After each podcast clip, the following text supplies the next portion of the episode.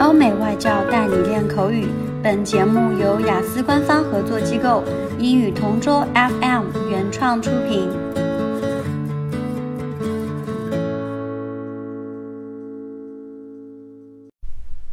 Describe a period of history you would like to know more about. I've always been interested in history, and one period that I would like to learn more about is ancient Chinese history. My interest in Chinese history was piqued while I was watching a film.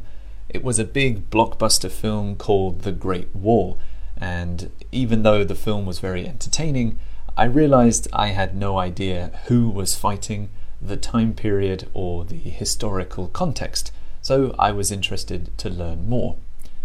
I don't know much about ancient Chinese history, probably because ancient Chinese history is so long and we don't have enough time in history class at school to learn everything about it.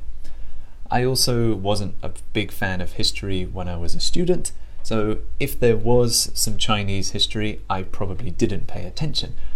Now, however, I would love to learn more about the inventions of China, the warring and battling dynasties, famous historical figures like Confucius, and I'd like to learn how China finally became the country it is today, how China was united, and how it was made into one giant country like it is now.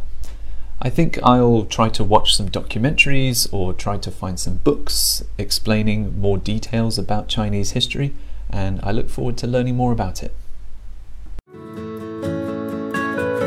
OK，今天的口语话题就到这里啦。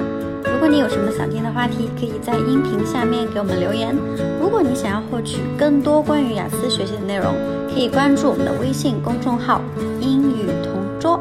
我们下期再见。